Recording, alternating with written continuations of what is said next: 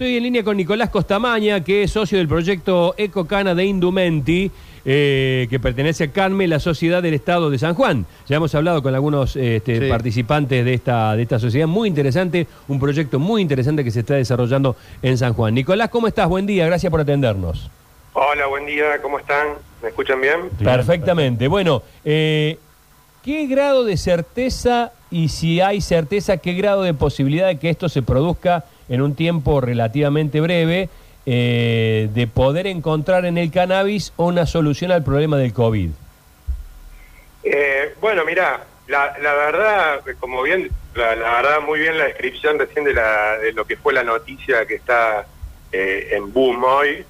Eh, realmente así como, como, como lo describieron, pero eh, también se podría anexar un poco más de información, que es que ya hubo algunos estudios que se habían hecho en el 2020 y que daban esto esta misma promesa desde eh, Canadá, ya se habían hecho algunos estudios, eh, por ejemplo, hoy, hoy salió algo de eso también en la revista THC, eh, y bueno, en la parte del portal, no, no en la revista. Sí. Eh, y bueno, di- eh, agregando un poco más de información a esto, va, o, o agregando más estudios, sino que ya se habían hecho algunos estudios, ahora salió esta nota este, con este boom, pero de que salió ahí de Fer Soriano, pero eh, pero bueno, ya había algunos estudios antes que, que hacían alentador al cannabis en frente al COVID-19.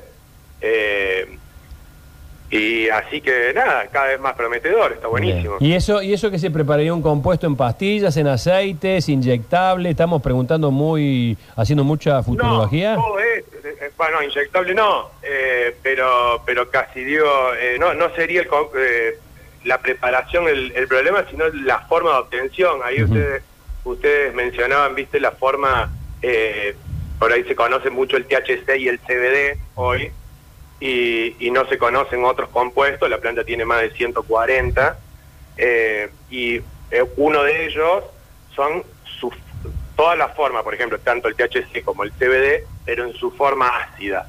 Claro. ¿sí? Eh, es Por eso es CBDA Ah. y CBGA.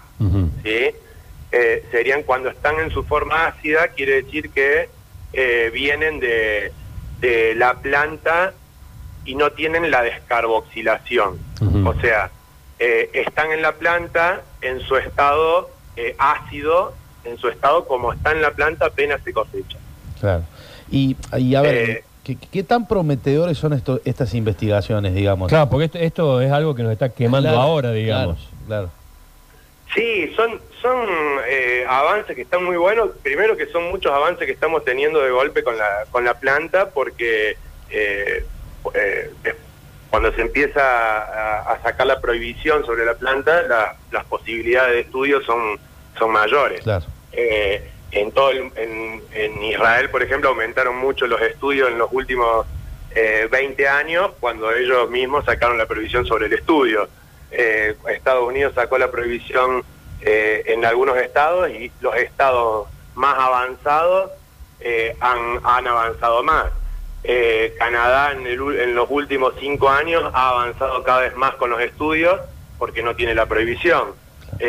Y, y estamos hablando sobre una prohibición incluso hasta sobre la investigación, ¿no? Sí. Eh, entonces sí, es prometedor, es prometedor lo que lo, todo lo que se lo que se va dando eh, en torno a la planta, no solamente en, en el COVID, pero en el COVID eh, como una alternativa natural para combinar seguramente eh, con las vacunas, por ejemplo, porque digo, no, tampoco, eh, viste, por ahí a veces se da una noticia y es como medio, medio, no, no te digo amarillista, pero como que sale con un boom y la gente alguna vez, bueno, no, entonces no, eh, viste, una, una posibilidad más para los antivacunas o, Claro. o, o para, viste, no, viste, no había que, no, bueno, puede ser una alternativa, punto, paliativa o para prevenir Claro. las in- que se desarrolle más la, la, la infección, por y, ejemplo. Y, y ahora, Nicolás, este- eh, eh, estos estudios, aparte de, de- de COVID y demás, ¿se han podido eh, empezar a hacer en otro tipo de infecciones o demás para ver cómo de alguna manera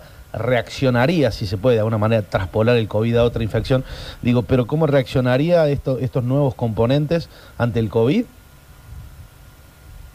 Eh, hay varios estudios, no ninguno determinante. Bien, bien.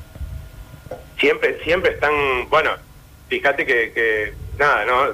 También esto también es importante hoy, eh, el nivel que le exigimos a los estudios eh, es que sean completos, ¿no? Claro, Digo, claro. porque por la salud de las personas también no pasa solamente por una por darle una falsa esperanza, sino darle una verdadera esperanza, ¿no? Claro. Eh, y igualmente también puede servir, eh, en muchos casos hay personas que, por ejemplo, no podrían recibir la vacuna por alergia, por diferentes, eh, qué sé yo, o, o convicciones también.